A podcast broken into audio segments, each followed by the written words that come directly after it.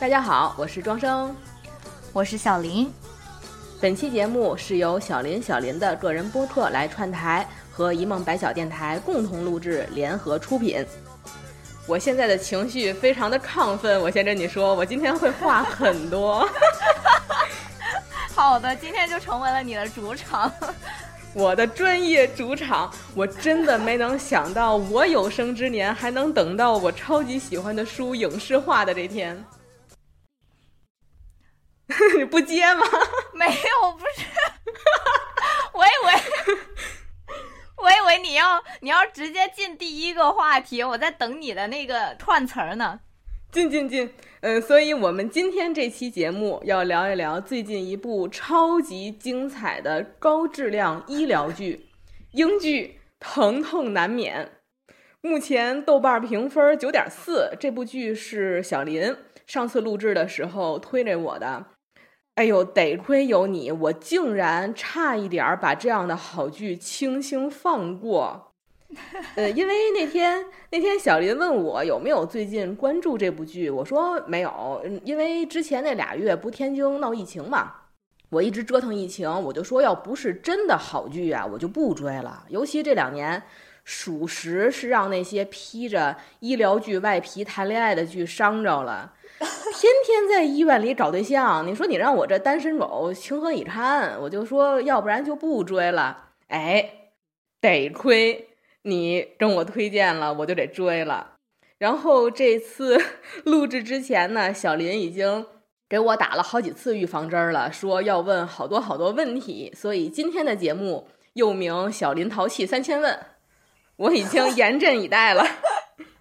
没有，因为就是庄生当时跟我聊的时候，在微信上跟我说什么，你有什么疑问呢，然后感兴趣的情节病例，我都可以解答，然后可把我高兴坏了。然后我心里想，那我可不得大问特问，然后我就列了 N 个问题给他。没问题，没问题，我今天一定尽我所能让小林满意。呃，然后今天要聊医疗剧嘛。那咱们在说疼痛难免之前，我想问一下小林，因为你不是相关专业的从业者，你之前有没有追过一些其他的医疗剧，给你留下挺深的印象的？其实就是咱们之前聊的那个人间世。我后来去准备的时候，我又去查了，我发现它是 S M G 出品的医疗纪录片。啊，对，S M G 呢是。上海广播电视台还有上海文化广播影视集团有限公司的统称。然后我看到这个媒体的时候，就对这家媒体肃然起敬。当然，就是这部纪录片特别好看，主要是因为这个医生和患者的故事特别动人，其次才是。媒体人的这些转播，说实话，这部电视剧哦，不是电视剧，这部纪录片真的太令我痛苦了。没错，就是我看一集哭一集。他把那个医生的无力感，还有病人家属痛失亲人的情绪，真的呈现的淋漓尽致。真的，我第一次看看这部纪录片的时候，还是我上学的时候，那时候我们上一个影视课，然后上课的时候老师给放的。我记得那个时候。呃，里边有一个癌症患者张丽君，她是一个特别乐观的女性。当时她生了一个小孩嘛，叫小笼包，还一个月大，还在儿童医院，还没有接回来。然后她跟丈夫两个人就在家里买了个蛋糕给孩子庆祝。后面还有一个镜头是那个孩子躺在保温箱里面，然后那个妈妈跟他说：“妈妈给你唱歌好不好？就是那一首我的宝贝宝贝，给你一点甜甜，让你喜欢这世界。”就这首歌，然后后面他还说了一句话，他说：“妈妈不论是在你身边还是在天上，在任何地方都会一直守护你，都是最爱你的。”我看到这里，我真的不行了，一下子眼泪就出来了。对我准备这期节目的时候，我一直回看这个片段，然后我在那个地铁上是泪眼婆娑，我真的不敢看了。对，就是那种医疗纪录片。里面的事儿就是完全能体现电视剧你编的，好像有的时候觉得再离奇，就觉得你瞎编。其实现实生活中的故事要比电视剧要心酸、离奇、痛苦一万倍，那才是真正的医疗临床。就不要老拍搞对象那点事儿，真是。哎呦，我当时看到那里的时候，其实特别不是滋味儿，因为它一边是新生命的诞生和成长，一边是一个还完全没有老去的生命。就是这个女孩，她其实自己也才二十六岁，但是她已经快要走到生命的终点了。还有一个这个纪录片，它是讲宠物医院的。哦，我知道，我知道，那个是在小破站上看的，我也看过。主人和那个宠物的生死别离，叫今生请多指教。对。对，然后它里面其实有聊一个困境，就是很多真心诚意养宠物、把宠物当成孩子和家人的人，其实很难得到社会上的一些理解。就比如说，你说。狗狗生病了，你要经常跑医院去陪护它，然后跟公司请假。你说这要但凡是你身边任何一个亲朋好友，你跟领导说，哎，说我身边有个朋友啊，室友也行，说他这个身体不好，我去医院陪陪他，你请假都可以理解。但是你如果打电话跟领导说，领导我那个我家狗身体出了点问题，然后最近做了一个手术，我这个月还得请三天假，就这个口真的都不好开呀。对对。我看的第一部医疗剧，我不知道你那以前有没有看过，叫《妙手仁心》。《妙手仁心》是香港是 TVB 剧，就是那会儿因为香港它本身就是行的英国规矩嘛，所以《妙手仁心》和欧美的医疗剧其实还挺像的。然后近几年我评价最好的医疗剧是一部日剧，叫《产科医红鸟》，就也是妇产科的事儿啊。但它的剧情就特别贴合亚洲国家的国情，还有家庭关系、社会关系，就特别推荐。真正欧美医疗剧的话，其实我们上大学的时候看的多，那会儿有时间嘛。最火的就是《实习医生格雷》，嗯，那是当时我们上大学那会儿比较火的剧。然后我工作以后再追的是《良医》。但是剧情到第四季，实在就已经是没有十年脑血栓写不出来那剧情了，我就气了。所以这两年真正好的医疗剧特别难得。哎，就说实话，我看到过一个国产编剧的这个说法，就是说现在。在中国大陆的这个电视剧审核制度是很严格的，你包括涉及什么医疗器械啊，然后包括涉及这个行业的，我也不知道算是行业机密还是什么的，反正就是什么都不能拍，什么都不能写。就是他们其实也想写一些针砭时弊的、反映真实现状的那种 医疗剧，但是确实是没法写。那什么最简单，然后最靠谱、最能拍呢？那就是谈恋爱，就是他在任何一个职场都可以谈恋爱。哎呀，真是无语了。其实就是比如说欧美的医疗剧啊，它肯定也涉及到情感啊、关系什么的。但是就像你说的，也许是因为审核制度的问题，他还敢拍一些反映社会现实的事儿。但是啊，它也有很多的问题，尤其欧美医疗剧。他就特别过度美化欧美国家的医疗制度。你想，二二零二年了，还得有多少人羡慕国外看病不花钱，对吧？是不花钱，问题你也看不上啊。等见着大夫面，要么好了，要么死了。然后剧里啊，特殊检查说开就开，疑难手术说做就做，高科技仪器说有就有，在日常生活中根本就轮不到老百姓。所以我觉得，就是那些医疗剧，尤其我工作以后，我就不太愿意看了。它从另一个侧面也特别不真实。然后还有一问题就是病例不接地气。就像咱们说，为什么觉得《人间世》特别震撼人？因为就是病例接地气。影视剧的病例，它就属于什么呢？套路，每一集都提出来一个。巨高端，教科书里面啊，你都查不着这词儿的那种疑难杂症，然后主角就他开外挂，就他诊断出来的，别的大夫主任啊都吃白饭的，猫鱼猫了三十多年，屁也不会。然后我们的日常工作呢，是十年八年碰不着一次这种能载入医院史册的病例，我们的工作。就真正难治的不是罕见病，就大部分病人他就是按书上的重点得的病，但是复杂它就是疾病套着疾病，症状套着症状，它在那叠 buff，这是最难的地方。所以就是这医疗剧，它剧本的创作是内行还是外行？就哪怕是以前《心术》那部剧，算是国内医疗剧好的了。就是编剧六六他说他潜伏在医院多少多少年写出来的剧本儿，但是就是职业编剧写出来的剧本儿和真的本身就是医生，他后来改行写出来的小说剧本儿是一眼就能看出来的。呃，所以这里呢就要提到《疼痛难免》这部剧改编自的同名原著小说。小林也看过了，嗯，那天我就跟小林碰完之后，我就说特别难得，我终于找到身边有一人也看过原著的啦。就我觉得看过原著应该，就看过原著的人应该不少啊，因为这是一本畅销书。哎，我身边怎么就没有呢？对呀，你的同事没看过吗？可能是不是上海比较洋气啊？我觉得 天津人。天津人要是出一本美食的书，估计大家都看过。这本原著的本名就是《This Is Strong to Hurt》，这会很疼。所以这次电视剧其实用的就是书的本名。呃，这本书在国内发行的时候，它的译名叫《绝对笑喷之企业医生日志》，它的封面主打广告写的是。六年二百二十一篇妇科男大夫的私密日记，这次可是真的读懂女人了，有点 low 啊！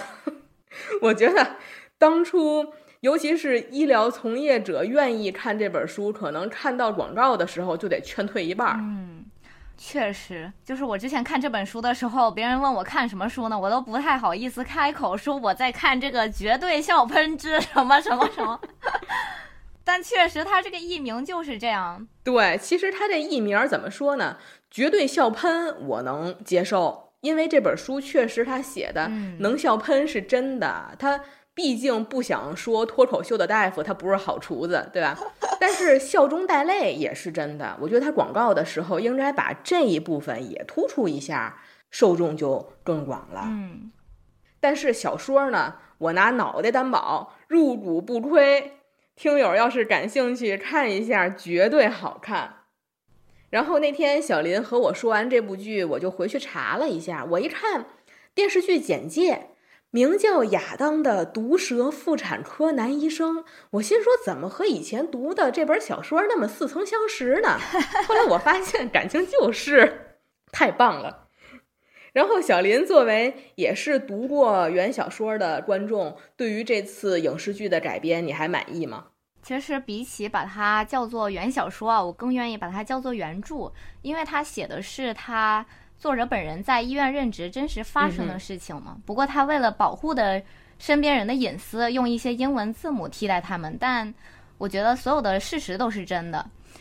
就看下来的话，感觉电视剧和书完全是两回事儿，它表达的不是一种东西，没有办法太具体的比较。你看那本书的时候，它是比较轻松愉快的，然后都是一些吐槽，你会觉得说他生活真的很辛苦，就是工作时长真的很长，但你也可以会心一笑。看了以后，直到结尾的时候，这个医生。事先没能诊断出来这个胎盘前置，然后剖腹产切开子宫，发现流出来的是鲜血，不是羊水，才发现不对劲。然后孩子接生出来的时候已经死亡了，病人又大出血，把他子宫切除之后送到重症监护室才止血嘛。这医生后来哭了一个小时都没法写病历，只有这个结尾是稍微沉重一点的。是的，因为我看这本书比较早了。就看比较早了，然后到现在这个时候，我已经快忘记这个结尾了，因为它整本书的基调实在是太轻松了。没错，没错。直到时候我把它翻出来才想起来，哦，它底下还有个这么回事儿，是这样子。但是电视剧的话，你会觉得你一开始看它那个基调就很丧，就这主角啊，他就不停的工作、工作、工作、工作，然后忙到没有空上厕所，而且他。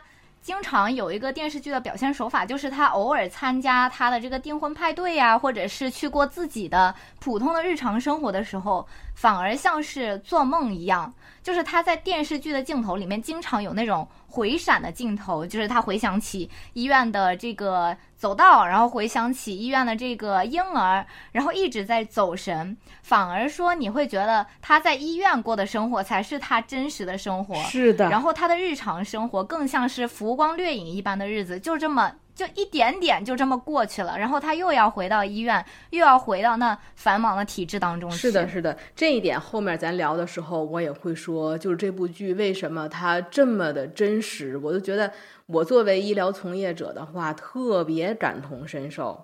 刚才小林也说了，这次剧的改编跟原著小说的气质，就是我又说小说了，就是嗯，跟原著跟原著的气质对一毛不一样啊，因为。呃，原著里面，刚才小林也说了，男主他也是嘴有点欠，但是他的吐槽没有那么毒舌，他就属于温和的打岔。他主要是为了化痛苦压力为幽默，然后保持他那颗赤子之心。但是剧里呢，首先就是有的小伙伴就说了，为什么要把男主改成毒舌的这？其实这就是原著在翻译的时候。呃，原原著本身作者亚当，因为亚当就是他的化身嘛，就是就是 G。但是中文翻译的时候，自作主张把亚当的恋人 H 一直写成女字边的他，这这点就特别的贱啊。嗯，然后这部剧，如果大家想看一部治愈剧，没有想到打开以后是一部治愈剧。嗯，对，就是英剧的普遍气质，对，冷幽默，又苦又丧。呃，但是我不知道小林，你之前有没有呃看过一部英剧《伦敦生活》（Fleabag）？我看过一两集吧，就是它有一个镜头还挺经典的，就是女主角一直都会对着镜头讲话这样子。对，就是这部剧里面的亚当，我觉得就有点像男版的 Fleabag，就是除了打破第四堵墙跟观众对话这种这种手法比较常见啊，就是主角那种丧。又苦又丧，嗯，但是丧里面还有一部分是纯属他自己作的成分，这特别像男版的《Fleabag》，对，但是这不影响我喜欢这部剧啊。我喜欢这部剧还有一原因，就是刚才小林也说了，呃，原著的加持，因为原著并不是一个虚拟的小说，它是作者以第一人称写的日记的形式，所以它的主观色彩就特别强。这部剧它不是一部医院里的群像剧，它就是为了深挖亚当这个人。他作为医生，作为人，他有七情六欲，有优点，有缺点，是一个活生生的普通人。包括女配角史露蒂，其实也是从亚当这个原型里面脱离出来的，去代表年轻时的他。所以整部剧就是去深挖。作为一个医生的这种真实的疼痛，而不是说大部分的医疗剧，咱都不说光搞对象那些伪医疗剧啊，就是一些比较有质量的剧，都还是从旁观者的角度，他先塑造一个医生形象，然后每一集开挂治好一大病，再挖掘挖掘这个特殊病人背后的故事，然后主角就一路升级打怪找对象，就那些医生都。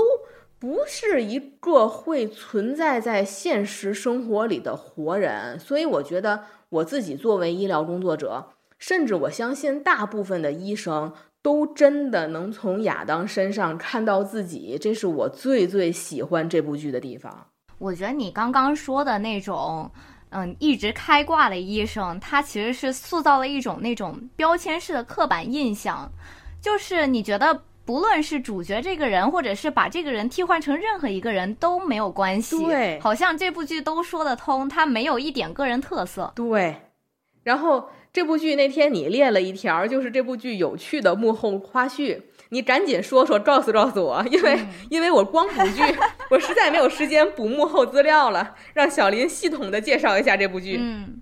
因为咱们看书的时候，那个书的作者 Adam K 就是这部电视剧的编剧嘛，你看得出来他是有意识的，不想让电视剧那么轻松，所以他有一集一集的铺垫，包括他在后面几集让这个男主角收到 NHS 的这个匿名投诉，再加上第六集的 Shruti 的死亡嘛，他都是有铺垫一一集一集上去的。再一个是我后来看那个 BBC，他搞了一块广广告牌，然后广告牌上写着剧名 This is going to hurt。然后有意思的是，这些字母是用医生的那个传呼机拼在一起的，就是一个很大的广告牌，然后都是传呼机，就是这么一堆字母列在那边。然后再一个是第七集的时候，Adam 他不是送了朋友怀孕的妻子一个仪器嘛，嗯可以用那个仪器监听宝宝的心跳。编剧本人呢，他就在 Twitter 上面写说，现实生活中最好不要用这个东西，因为婴儿有心跳不等于婴儿就很健康。再一个是，如果因为这个产妇的操作不当，她听不到心跳的话，很有可能会陷入到那种很严重的焦虑情绪里面。所以最好还是说不要用这个东西。然后还有一个点，我觉得很有意思，就是剧里面 Shruti 的那个演员叫 Ambika Mod 嘛，嗯，然后我去翻了他的 Twitter，发现他是一个喜剧演对，员。它是一个他的 stand 推 up，特背对对对，他，手持麦克风在那儿表演脱口秀的样子。如果说他真的是一个脱口秀演员的话，他再来演这部剧演的这么好，我觉得那真的很厉害。哎，咱说到主角，咱得介绍一下这部剧的男主啊，呃，是肖本喵，我特别喜欢的一位英伦的男演员，本卫肖本喵。然后他这部剧的导演是露西·福布斯，他之前导过《去他叉的世界》，这这次属于男主角和导演都是强强联合。其实男主角选本喵，我真没想到，因为我想象里的亚当。我后来看书作者的广告的照片的时候，我发现和我自己的想象一模一样。我觉得是一个更年轻一点儿的，然后有点胖胖的，有点小坏小贱的那种形象。他不应该像本喵那么帅，然后那么丧。毕竟挑演员嘛。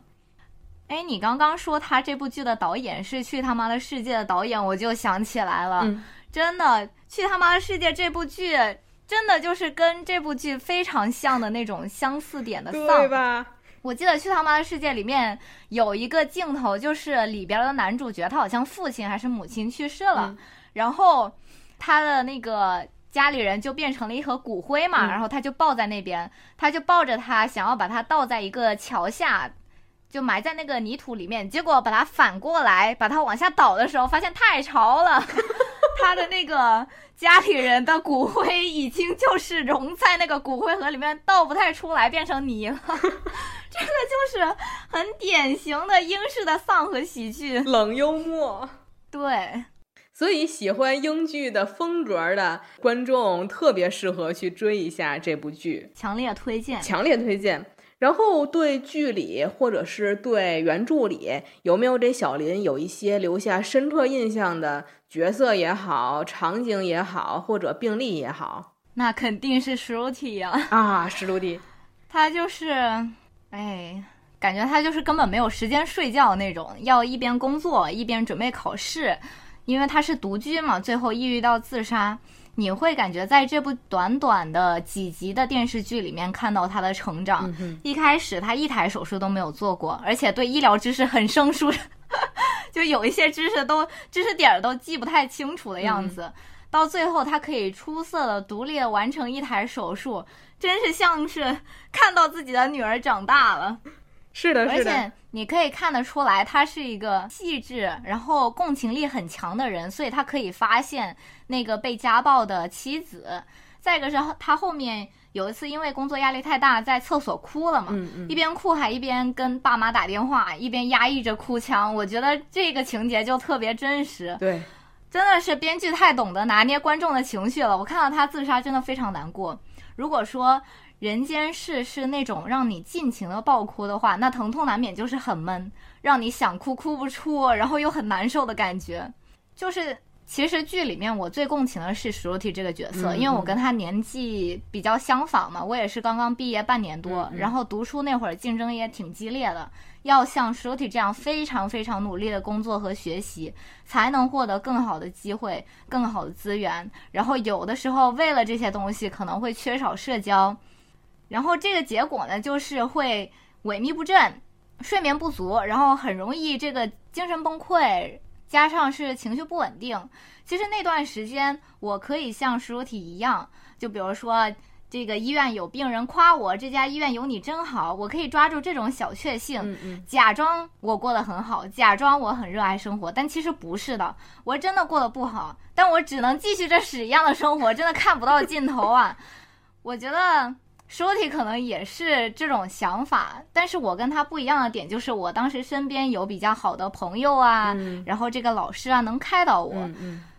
如果说舒体身边也有合适的人能够给到他就是合适的心理安慰和辅导的话，我觉得他不至于自杀。是的，其实就是对于亚当来讲，他的恋人 Harry 对他的支持就特别的重要。但说实话，我看这部剧的时候。我觉得他对 Harry 好差呀！你又想起了，理解他工作你又想起了被医生 PUA 的 这过去。就上次，就上次咱们那期节目录完以后，还有听友给我留言说想起了自己被医生 PUA 的 PDSD，我都说都中了情了。哎呦，这可怎么办呢？相比男主角亚当，其实我也是特别特别喜欢，嗯，史鲁蒂。史鲁蒂的这角色，咱先简单的说一下，她是这部剧最主要的配角，是女二号。她的身份是亚当带的实习医生。其实她的位置并不是亚当的带的真正的那个学生，就是史鲁蒂的老师，是那个有点胖胖的女主任。那个女主任是真正她的代教老师，但是在医院实习的时候，你的代教老师是主任和专家这个等级的，他是不会见你的，就是一个礼拜可能就见你一两面儿，大部分的时间你只是你每天值班的时候跟着你组里比你岁数大的大夫去工作，他们就随手教你。所以，呃，史鲁迪就是亚当那个组，亚当是小组长嘛，等于说是他的带组老师。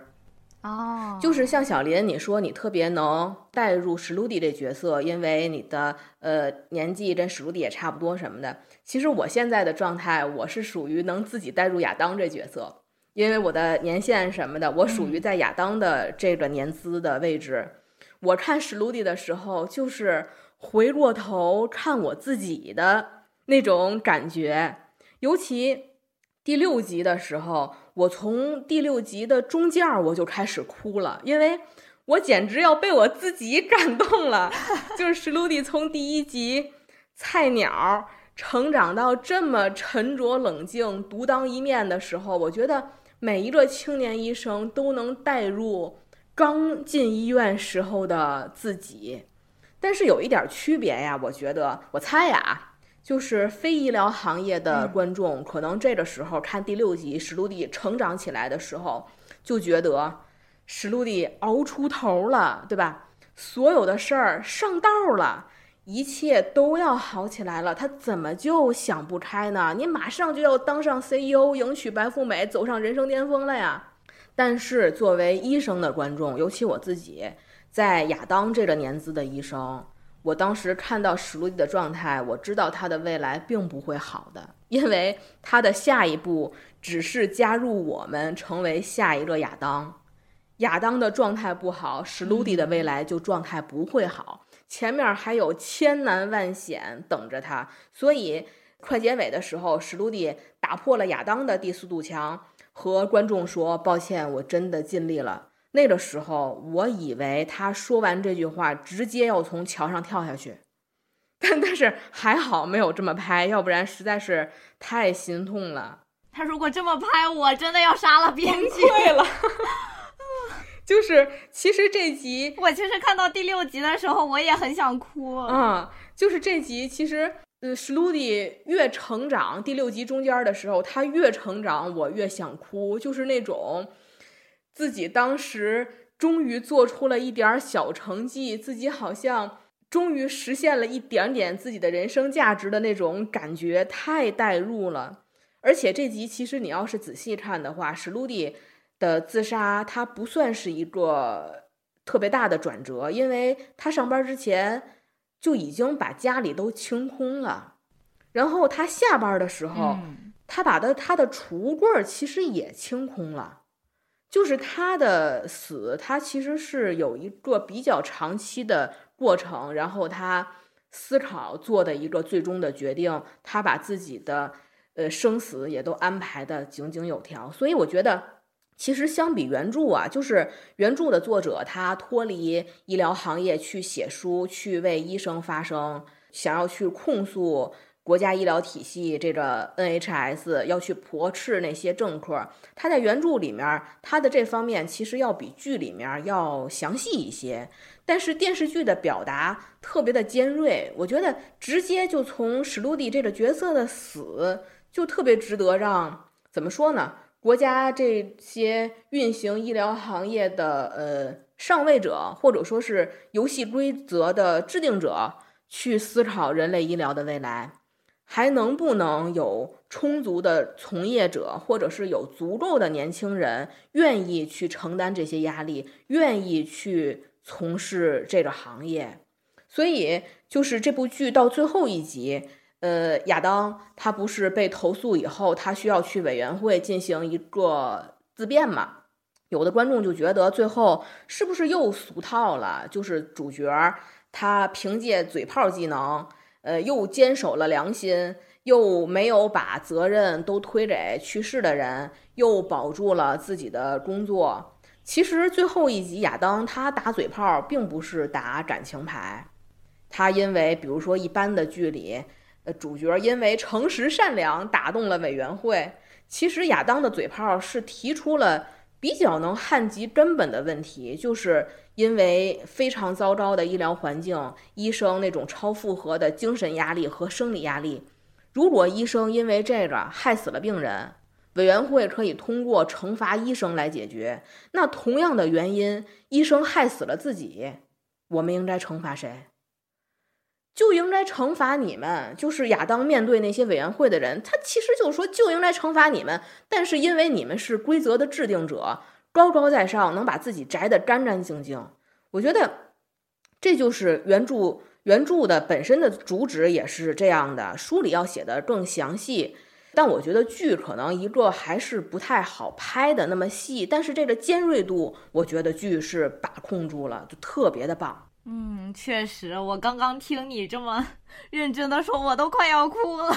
哎呦，我 我在第六集就是我疯狂流泪的一集。真的时时刻刻都在被感动。嗯嗯，呃，我不知道书里的话，你还有没有一些比较呃感兴趣的一些小段子？咱们稍微轻松一下啊，刚才一下子说的就特别的呃严肃了，因为书里面的小段子特别特别多，它二百二十一篇日记呢，就太有意思了。嗯，剧里面的话呢，呃，它主要列出了一些嗯比较。有代表性的一些疾病，像什么脐带脱垂啊、先兆子痫啊，还有那个子宫脱垂，还有病人要自己吃胎盘什么的，我就想到有一个小例子，就是呃，书里面他当时写的是，有一天晚上他被急诊下楼看一位病人，他一边下楼一边看 Twitter，然后哎就看到了八卦新闻的报道，因为这部剧。大家看本喵用手机就知道，这不是现在的时候的事儿。它大概发生的时间是在过去十几二十年，就是零几年那会儿。然后亚当就看到一条新闻，迈克尔·杰克逊死了，他就深吸了一口气，和护士说：“哎呦，迈克尔·杰克逊死了。”然后那护士听完以后站起来就问：“哪个病房啊？” 当时我就想到我在北京实习的时候。那会儿，北京新世纪医院正在拍那白百合和吴彦祖演的《滚蛋吧，肿瘤君》。然后有一天，嗯，我们医院有好几个北京新世纪的外派实习生集体请假，跟老师说我们要回科里看吴彦祖。然后我们那代教老师是一大爷，就说：“吴彦祖是谁呀？他发过 SCI 吗？他有什么创举？” 我觉得太感同身受了。然后还有就是电视剧，我打开这部剧的时候，第一个镜头就忽然就拉片了。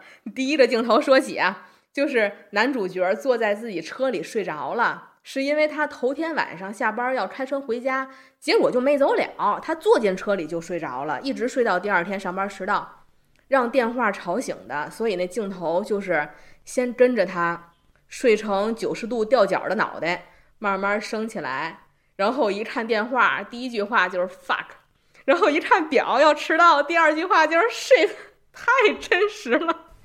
我我们也有那种，睁开眼第一句话就是 fuck。那你有经历过这种，就是头一天晚上下班回家太迟太累了，倒头就睡，然后第二天睡到迟到的经历吗？有啊。什么叫累到瞬间失去意识？因为我不开车。我有一次就是从从里面出来以后，在休息室里面，我就说，我因为我后背和腰啊，就是现在有点已经这个岁数，已经有点开始腰肌劳损了。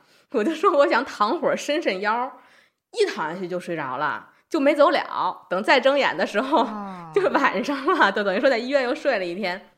经常有这种事儿。嗯嗯，天。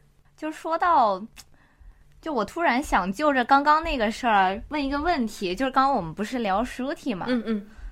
就我想问问，现实生活中的实习医生可以像他一样，就是还没有毕业就开始上手做手术吗？哦，是这样子的。嗯，如果你是纯学生，就是我还没有真正入职到这家医院。如果你是跟着带教老师上台的话。你在上学期间就有机会真正的猫手术刀去给病人拉刀了，但是这个时候你不会是这场手术里面的主导者，你只是一个助手。老师可能说这一刀你的水平能拉，可以让你拉一下，但是并不会说整场手术由你负责。但如果说你不是学生的身身份，你是实习医生的身份。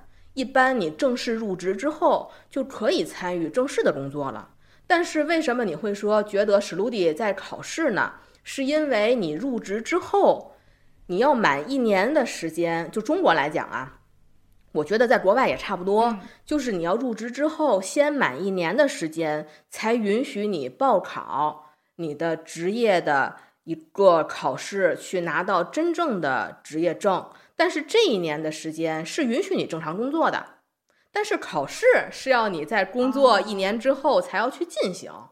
哦，原来如此。哎，那我可以不工作，然后专心准备这个考试吗？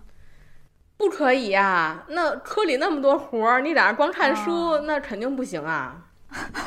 哎呦，就这件事儿，哎呦，这可真辛苦。就这件事儿，我跟你说吧。当初其实书里也有描写，就是亚当的朋友罗恩，你记得那个角色吗？就是他的朋友罗恩是一名注册会计师，他们两个人的岁数差不多。但是罗恩想要去考试的时候，是可以公司给他休假，给他报销考试费的。但是亚当一切的一切都要自己承担，这件事情是真的，在国内也是真的。我的大部分同学都是从事金融这方面的，他们不管是在呃合资公司还是在事业单位，他们要考职业，我我说不上来他们那叫什么考试，大概意思其实跟我们考那种职称考试差不多。然后他们要考试之前，单位能给他们放一个月的假，你就自己复习哇，然后给他们报销材料费。给他们报销考试费，我的话没给我气死。那谁给你假？你去考试那天你要有班儿，你都自己想办法跟人倒班儿。我考试那天是下夜班儿，我因为头一天那个班儿没有人跟我倒，我只能下了夜班去考试。我那天能考过都已经是奇迹了，就是这样子。哎呦，这也太辛苦了。就就是史鲁迪这角色特别还原，就是我想到史鲁迪一出场的时候，什么都不会嘛，就是床也推不好，同意书也推不好，什么什么工作都干不好。我就想到以前我们刚进医院的时候，就是不管你在学校待了五年、七年、八年，进医院的那天，你就发现你之前学的东西毛用都没有，带教老师对你的态度。就跟亚当似的，他教他不是不教，但是不可能还循循善诱，再亲切的主任也不会手软。我们那会儿有一同学，他写查房记录和入院守城，就是写病历什么的写的不好。那个场景就是主任过来，把你写的东西拿起来看了一遍，一言不发，歘歘歘撕了，往地上一扔，扭头就走。当时我们的那个心理压力，我就是主任把你写的东西顺着窗户往外扔，这点儿倒不至于，他不好意思破坏医院环境。但是我们当时那个心态就想自己把自己从窗户上面扔出去。天哪！所以史鲁迪为什么？对他为什么后来压力这么大？压力就是基本上你大部分的操作永远伴随着批评、讽刺，就是这样。但是这次你要不会，完了，下次不让你上手了。你怕出错，你还不能不干。就是亚当不也说吗？在医院里面看了就得会，会了就能教。See one, do one, teach one，就是那样一把轮儿。你这次能做，你下次就还能做；你这次不做，你就永远不能做，就是那么残酷。这狗咬狗的地方就是。听你说的，我这个心理压力已经上来了。虽然我 忽然就理解，从来没有从事过这方面的工作，忽然就理解了史鲁迪的问题。啊，主要是我要是在高中的时候听到这番话，我肯定就是肯定不会再选医生这条道路了。为什么说叫劝人学医，天打雷劈呢？那你当时为什么学医？哎呀，这这个放在放在后面，放在后面我会说的，我会我会说，我通过亚当那什么，我就可以解释我为什么当初要学医。好啊，好啊，那我们继续。就是剧里面有一个助产士叫 Tracy 嘛，他后面有跟亚当说自己举报了他，举报到 NHS，然后差点害他丢了工作。那你怎么看待这个问题呢？就是 Tracy 举报 Adam，还有一个是你会跟举报自己差点害自己丢了工作的人继续共事吗？我先想问小林，你看剧的时候，你作为一个观众，你怎么看待 Tracy 的行为？说实话，我觉得他举报 Adam 吧。怎么说呢？他提出来的那些理由都是他个人道德上的瑕疵，像是什么缝错病人的纹身啊，然后道德绑架举报的病人，让他撤销投诉啊。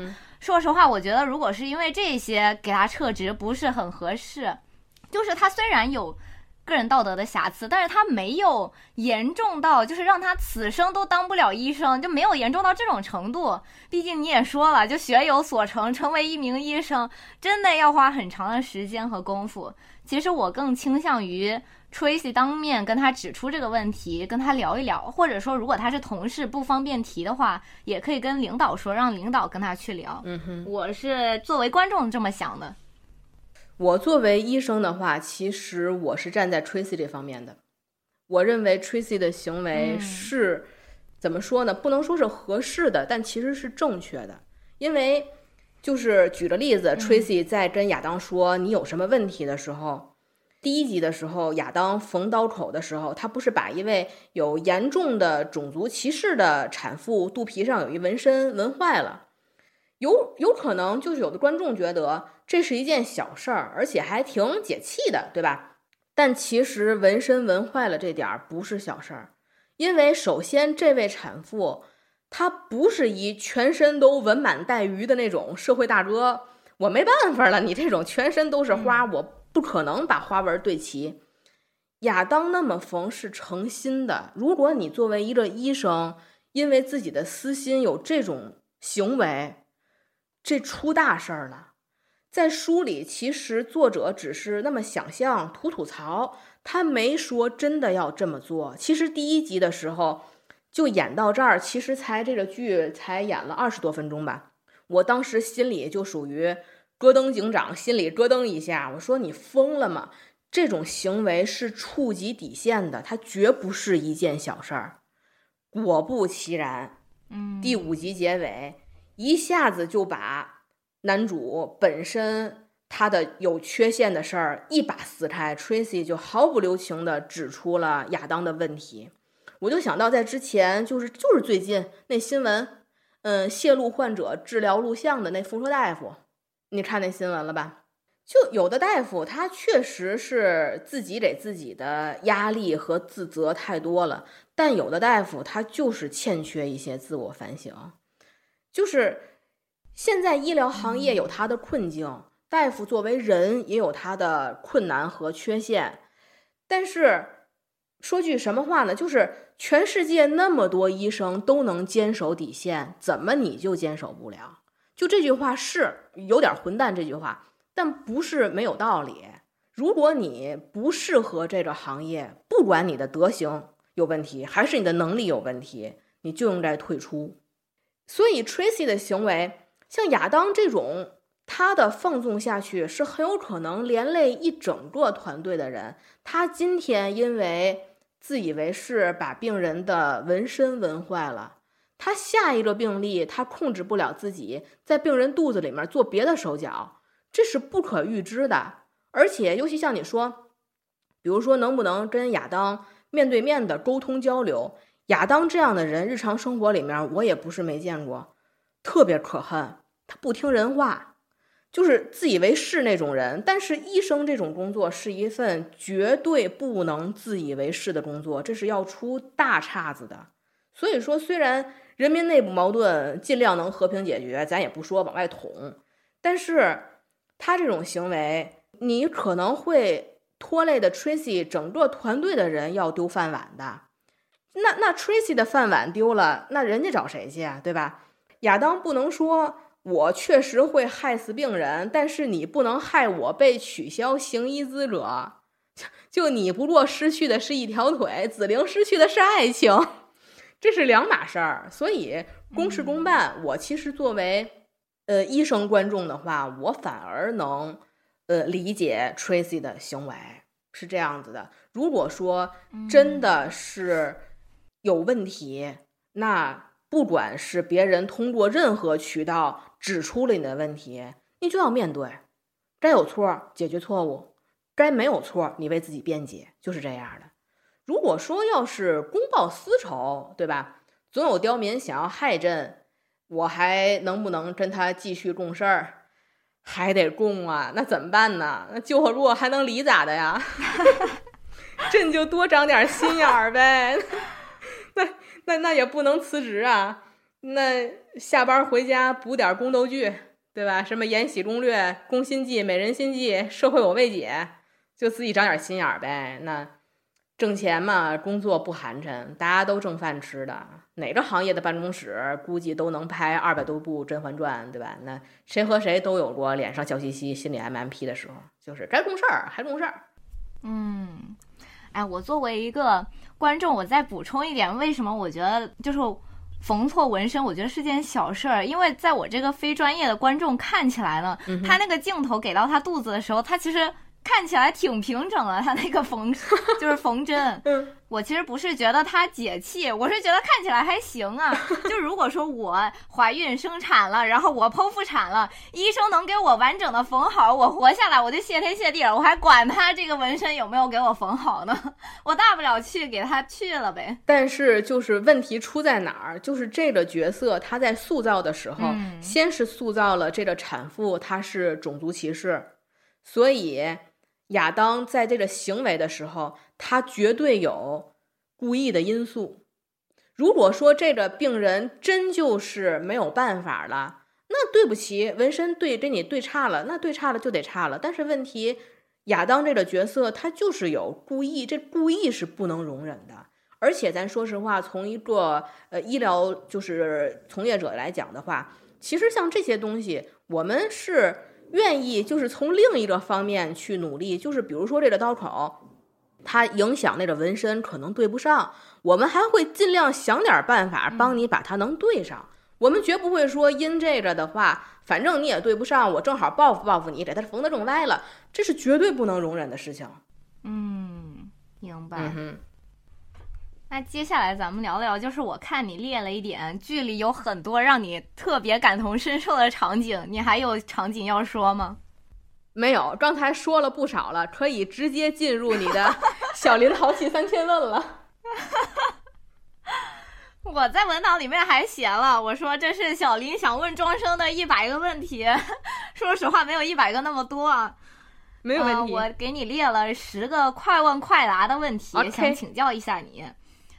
就是首先想问你，就其实你之前跟我说你要二十四小时随时待命，总是得看手机。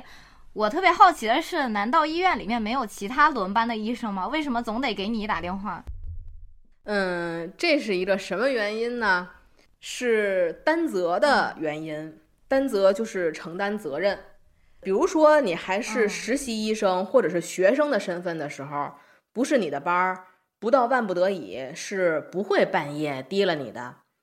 但一旦你转正了，开始接手病人了，就代表你要开始承担责任。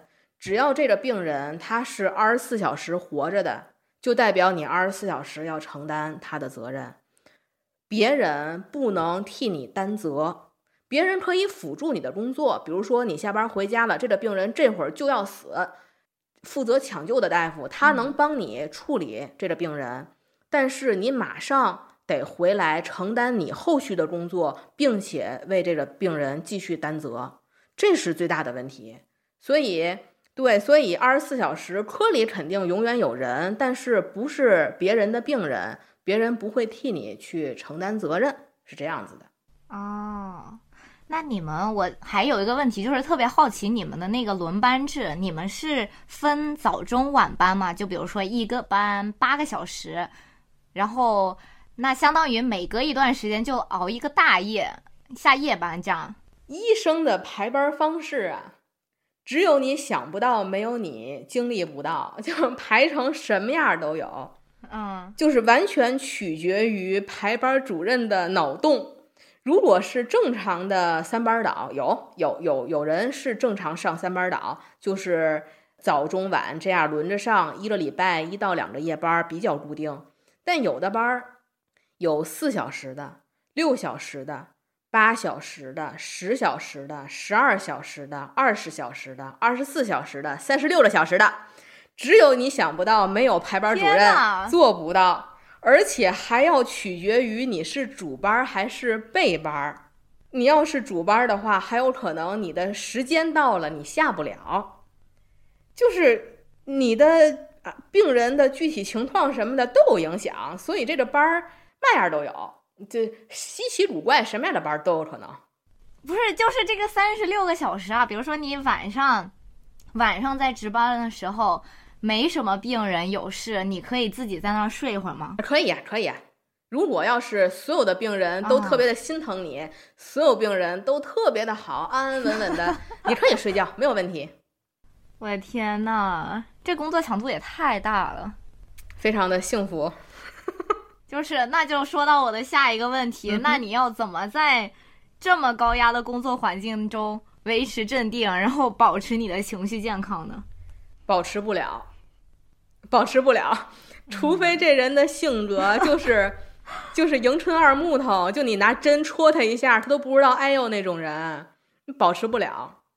我就举一个我在儿童医院实习时候的例子：早晨七点半，一进医院大厅，放眼所及，一百多个孩子，二百多大人，孩子哭，大人叫，遍地排泄物，场面已然失去控制。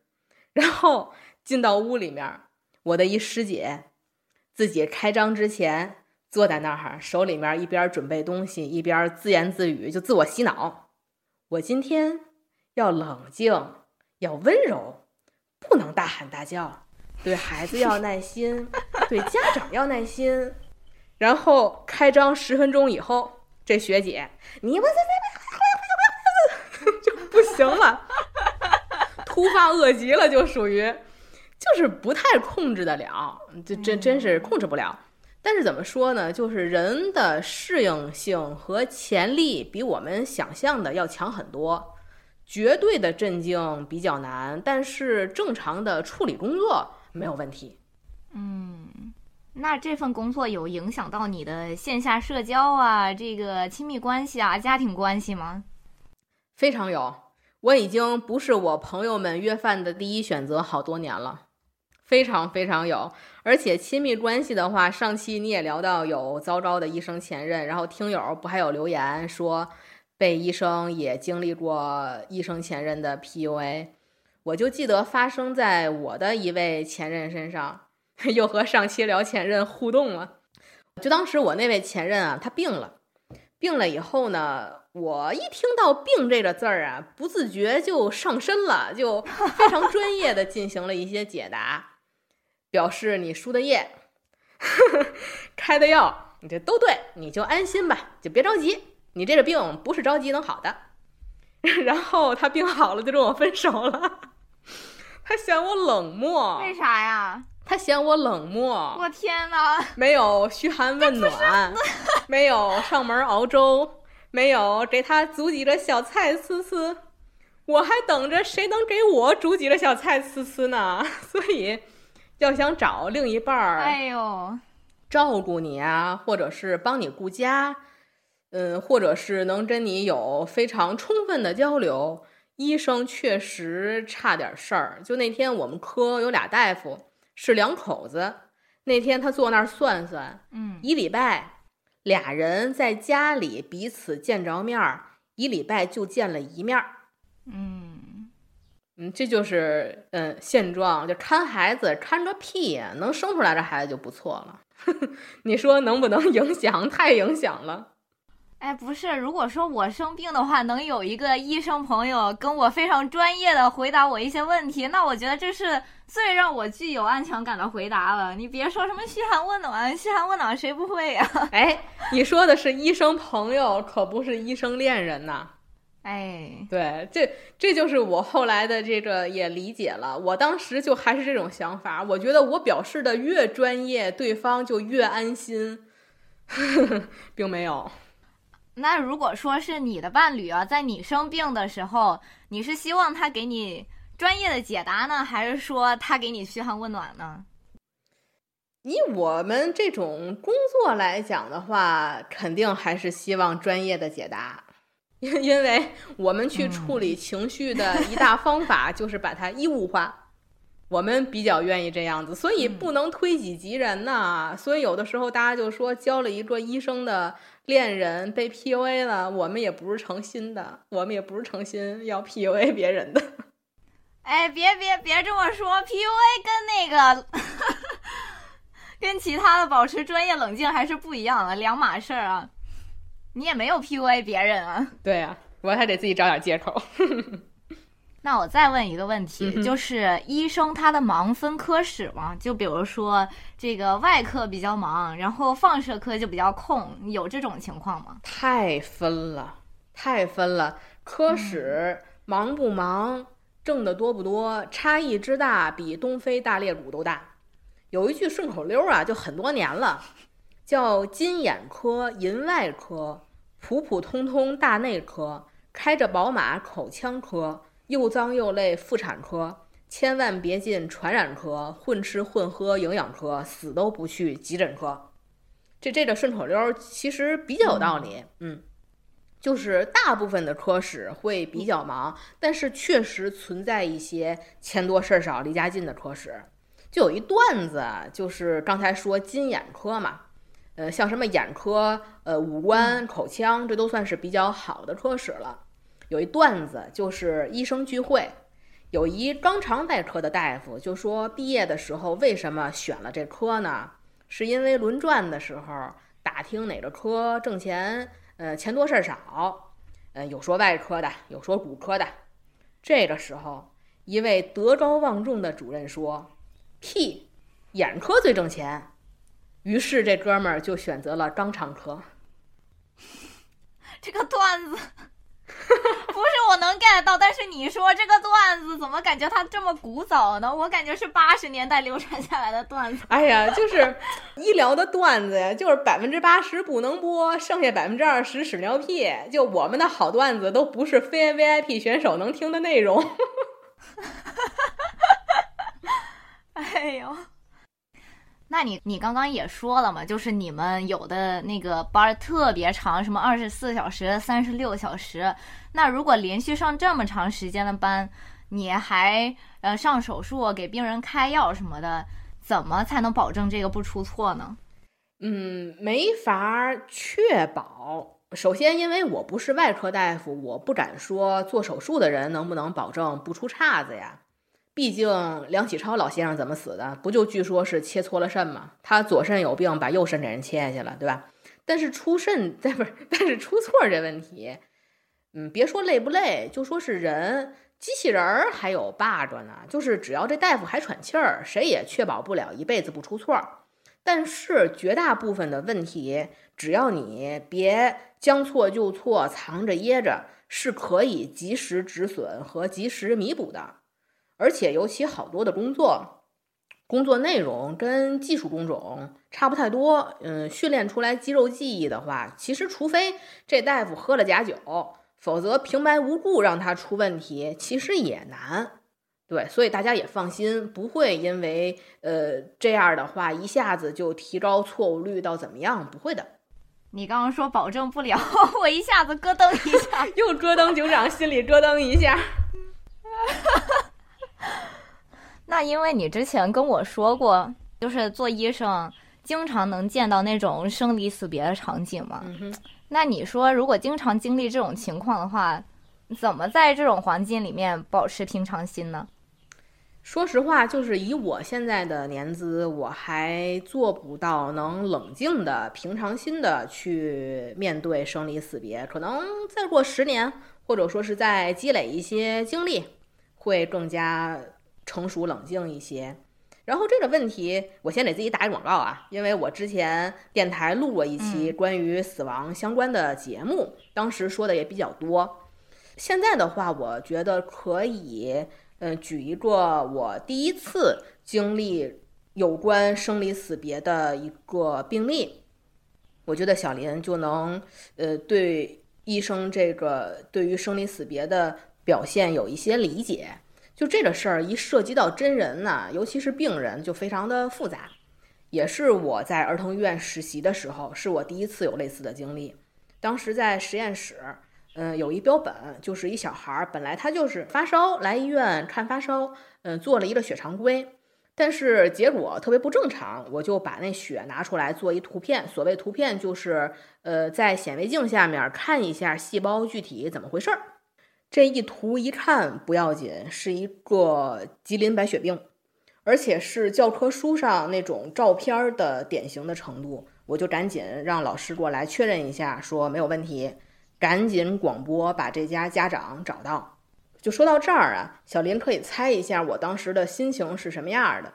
你当时多大呀？嗯，二十二岁。紧张？嗯哼，不是。不是忐忑？不是。不是镇定？不是。我我来揭秘一下，那是啥？我当时的心情是兴奋的。现在你可能听着就是这个话特别欠揍，但是当时就是那样子的。不光是我，还有我的同学，呃，科室里面其他的学生，我们的情绪是兴奋的，甚至有一些洋洋自得。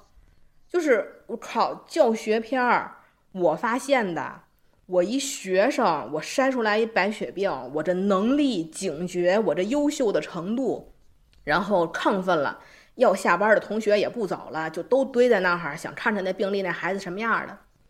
但是那对儿父母，他真的抱着孩子过来的时候，当时那个妈妈抱着孩子，当场直接就崩溃了，就一直重复一句话：“我的孩子怎么了？我的孩子怎么了？”然后爸爸就架着他，然后看到那个场景的时候，我们心情一下子就冷静了，就。再也没有那种得意啊、兴奋的情绪，而且对于自己刚才竟然有那样的情绪，感到特别的羞愧。然后当时整个科室就是死一般的寂静，该下班的学生也不堆着了，该下班下班了，该干活的都回去干活了。那是我第一次体会，就是疾病写在书上，它就是几个文字、几张照片。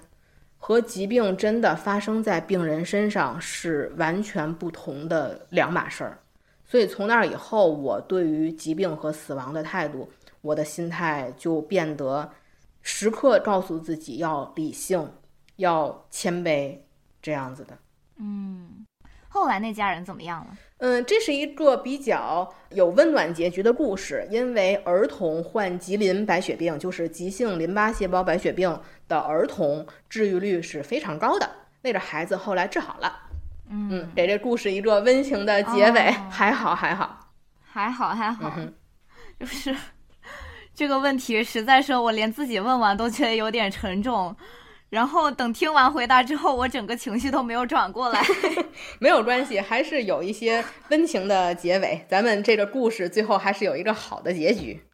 嗯，然后说完这个的话，哦，那天我就看完剧以后，我就想到一个问题，就是史鲁迪这个角色后来自杀了嘛，包括亚当，他其实也没有找到一个对他自己能有确切帮助的做法去缓解他的心理压力。我就想到了一个问题，就是面对这样的压力，面对这样的职业困境，作为医生，我们能帮助病人，但是谁能帮助医生？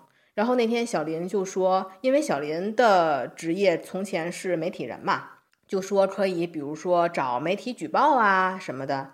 然后我就想到，就是其实近几年，呃，医生和媒体人的关系要缓和的还挺多的。但是我记得，比如说，就是一零年前后。那会儿严重的不是医患关系，而是医生和记者的关系呀。我不知道小林有没有记得当时那几大重要事件：冯肛门事件、八卯门事件、拿茶水验尿事件。那会儿大部分医生想的是：我我离这些媒体人越远越好。我去，但是现在呀，要好得多了。确实是能通过信息发达解决一些以前解决不了的问题。说实话，其实，在媒体行业里面，不专业的记者也很多，但是大部分记者都是专业的。破坏破坏我们这个行业名声的，就是恰恰是那一些不专业的记者。然后呢，正是因为在媒体这个行业，所有的事情都传播的特别快，大家能够记得的，哎，就是这个。A 媒体它这个什么什么事件不太行，然后 B 媒体它这个这个什么事件不太行，啊，我觉得真没必要。而且我当时给庄生写的是呢，如果说遇到医闹了。比如说，病人家属来医闹了，是可以求助媒体的，就是别给他们发邮件，他们邮件看得很慢的。很多媒体都有公开的募集新闻线索的联系方式，你去查他公众号，它里面一定有一个，一定有一个他这个运营人员的微信，或者是说有那种举报电话，你给他打电话举报。另外，除了媒体这一块儿，我觉得医生最重要的还是去定期做心理咨询吧。说实话，我觉得医生才是最应该看心理医生的群体。然后后来我想到这块儿的时候，又想说，那心理医生怎么办呢？就简直没有问，就是简直没有尽头这个问题，你知道吗？是一个黑洞，是一个循环了。就对，有一本书叫做《也也许你该找个人聊聊》。就说一个心理咨询师，她在面对患者的时候，她其实前一天晚上刚刚跟男朋友分手，但是她其实是想着跟这个男朋友结婚的，甚至还预设了之后所有的这个道路，但是她男朋友就突然之间的提出了分手，然后她说：“我只允许自己在治疗间隙的十分钟休息时间里哭一会儿，然后在下一个来访者到来之前，小心翼翼的把哭花的眼妆擦干净。”甚至说，这些心理咨询师他们也会去找其他的心理咨询师调节情绪。是的，就我觉得大家有抑郁情绪太正常了，重要是去解决它，而不是去忍耐它。就是对于这种呃医生职业的抑郁，我就想到刚才说，面对一些压力啊和职业困境，它的困难一部分来源于外在，比如说现在的医疗环境现状啊、医患矛盾啊什么的。但是有一部分的，就是来自于内在精神上的那种呃压力。就我自己的工作环境来说，医院定期会给我们发心理评估的问卷让我们填，非常烦，因为每次要填五六十道没有什么意义的问题，要花很多的时间。然后问题是，从来没有人会根据问卷的结果去联系我们，给我们提供反馈和帮助。所以，确实是很多时候医生找不到适合倾诉的对象和解决问题的对象。然后那天我查了一下，因为原书里面他有提到，说是零九年，呃，英国刊发说年轻女医生自杀的可能性是其他女性的二点五倍。然后一五年，英国又发说有百分之十三的医生有过自杀的想法。我自己最近能找到的资料是。嗯，一七年国内发的叫《中国医生生存现状调研报告》和二一年发的《中国基层医生洞察报告》，但是内容都很隐晦啊，也没有真正的数据报道。所以亚当在最后那集嘴炮的时候就说了，像医生自杀这种事儿就应该登上新闻头条，但是就算登上了，也会很快被压下去。我觉得一部分原因就是所有人有一个什么样的约定俗成的对医生形象的期待呢？就是希望医生的形象是无坚不摧的。医生的形象不可以脆弱，你是一个战士才能战胜疾病，所以大家不太愿意去接受一个呃脆弱的医生的形象。就像我还算是比较幸运的，因为我跟我的父母关系很融洽，很多事情我能和父母倾诉。但是很多人，不管是亲人还是恋人还是朋友，对方有的时候是不想听你倾诉的。对方就觉得你的工作有压力，我的工作也有压力。你是医生，你这样的脆弱只能代表你的能力有缺陷。你怎么还有脸和别人倾诉呢？这这真的是一个很严重的问题。就是为什么我特别羡慕亚当有他的恋人 Henry，就是最后一集他和亚当说：“你不应该放弃当医生，因为当医生是你的天职，你的使命。”是忽悠二这是什么样的灵魂伴侣能说出来的话呀？而且 Harry 就是真的听进去了亚当跟他说的一些工作上的病例什么的，他真的听进去了，他真的愿意倾听。有这样的人在现实生活中都很难得。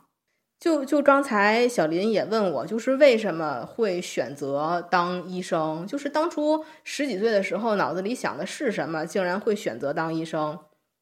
我觉得就是从剧里面第三集，你还记不记得，就是亚当和那毒蛇老太太的尸体对话的时候，他就说了为什么会从医。我觉得他说的我特别能感同身受，就是他说我一直觉得自己擅长从医，我其他的都不太擅长。现在我出了事儿了，我发现我的人生所有的东西都不擅长，所以我不知道该怎么办。我特别能理解，因为我学医就是因为。我除了念书和从事现在的工作，我其他什么事情都做不好。我也不会理家，我也不会理财，我也不会做饭，不会织毛衣，我也不会讨人欢心，我也没有艺术天赋，我也不爱运动。从医是我唯一能做好的事情，所以我特别想听到有人像 Henry 那样，能肯定的告诉我，不管发生了什么，从医就是忽悠啊。嗯，就之前前段时间也没有很长时间，可能一周之前有个新闻是字节跳动二十八岁员工去世，然后上了热搜嘛。然后这新闻的评论区就有一个人说自己就是基层医生，说医生圈里每年猝死的大夫也很多，但都上不了热搜，只能在医生公众号里小范围传播。这个是真事儿。就你刚刚说你查了一些数据啊，我也去查了一些。就我看到八点见闻发的一篇文章，说中国医生治不了自己的抑郁。这篇文章其实讲的还挺透彻的，它里面有提到一个美国精神病学会二零一八年的数据，就是说在美国，医生的自杀率大概是一般人的两倍多，就跟你说的那个二点五倍是差不多的。然后这个数字几乎是所有职业当中最高的，而且很多医生。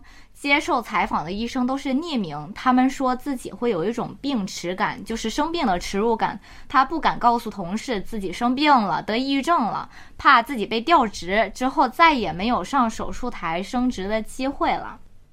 说的非常真实，我也是很心痛，非常真实。因为，因为我我不知道你记不记得原书里面亚当有说过一句话，非常的到位，就是说医生的那种精神压力是什么？是被人指责失职时候的屈辱感，以及害怕自己真的有所失职的那种恐惧感，特别的到位，太感同身受了。就是我在家里待着，我精神也时刻放松不了，我必须手机要时刻开机保持联系，我非常害怕一来电话说你哪儿哪儿出问题了，我真的很害怕。这就是。一个医生的心理压力，可能不从业的人他不能理解医生的心情，竟然高居榜首的第一位是害怕。嗯，而且如果说对方是非医疗从业者，你去倾诉倾诉，还嗯，我觉得还行。就比如说，呃，有的时候累就是什么呢？我要倾诉之前，我要先授课，我得先给人家上一课，就是这个病是怎么回事儿，所以我怎么回事儿，这是比较累的。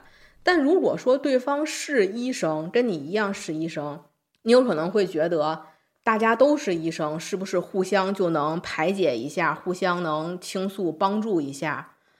更糟糕，我觉得石路迪就是他和他的代教那女主任那场戏，就是他和那样的他女主任那场戏，在外人看来可能觉得那女主任还情商挺高的，还挺能呃给别人开解的，但实际那样的对话只会把事情变得更糟。一点意义都没有，因为那个女主任说的是什么？跟史鲁迪说：“你做不到就退出，没有人逼你来，只有你自己和你的意淫。”就是这样的话的时候，我们想听到的是：“你行医是你的天职，是忽悠二。”我们不想听到的是：“你的能力不行，你就走。”就就是这种话，但其实还是医生会劝人的时候说出来的大实话，所以。好多医疗方面的压力的问题，作为同样的从业者，大家就心知肚明。这个问题就当下是无解的，就是反而怎么处理呢？就是把痛苦溺死在工作中。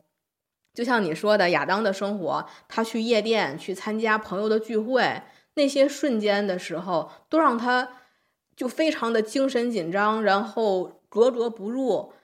他最放心的时候，反而可能是在他工作的时候。这就是用工作去缓解工作带来的压力，就变成了一个莫比乌斯环一样无解的一个问题。我也不知道是好还是不好，但是也确实是当下无解的问题。就是，其实咱们之前有聊到。说医生好像会用一种更加直接的、现实的、客观的观点或者说态度去看待事情，他们倾向于直接把这个事实剖析出来给你看，告诉你这个事儿就是这么一个事儿。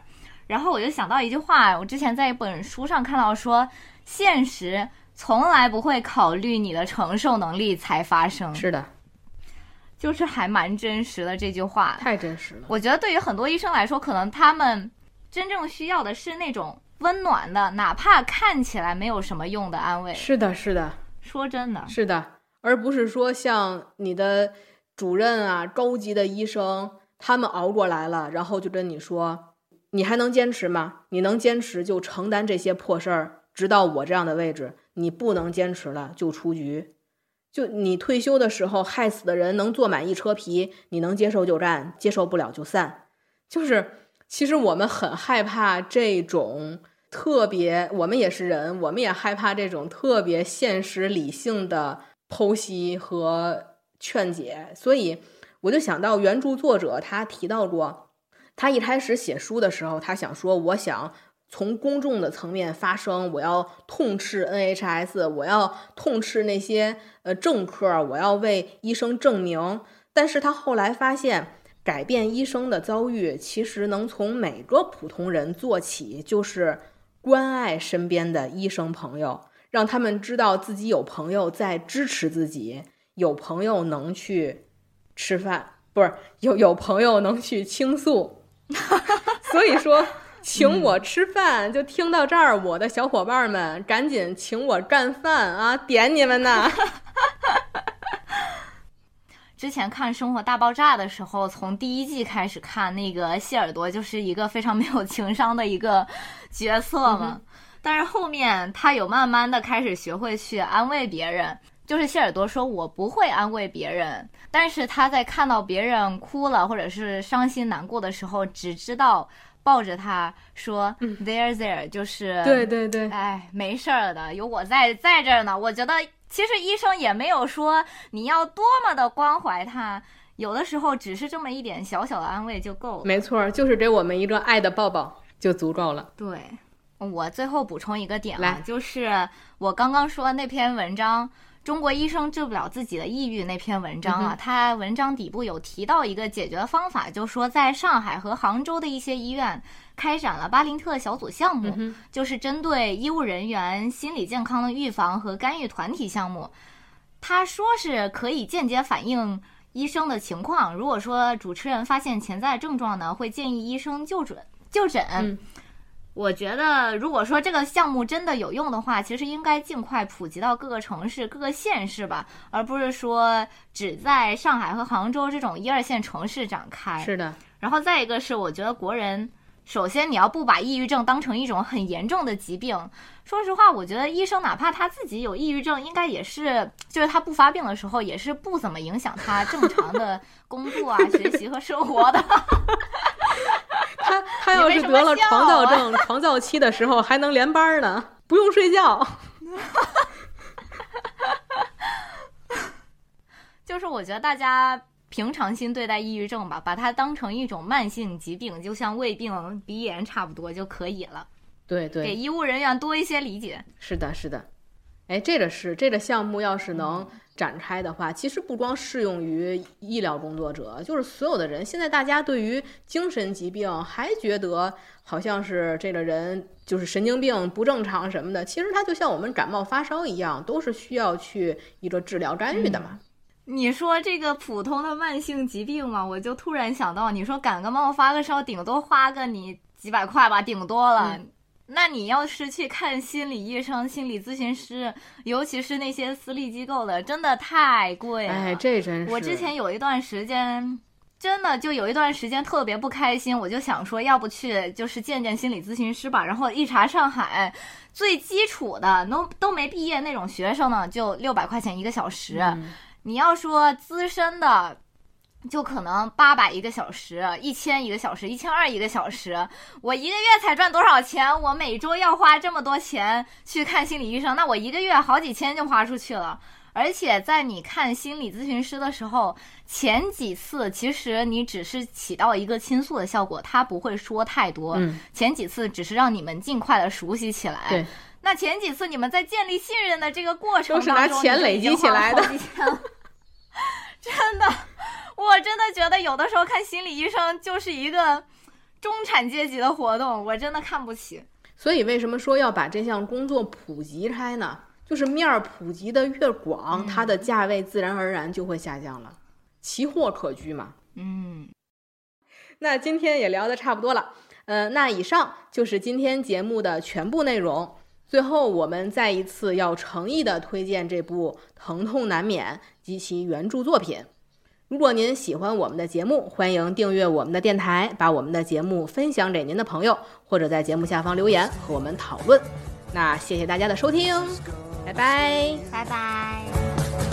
This is gonna break your heart. It's gonna tear you apart. It's gonna make your eyes water. It's a major, major trauma. Yes, this is gonna hurt hurt me more than you.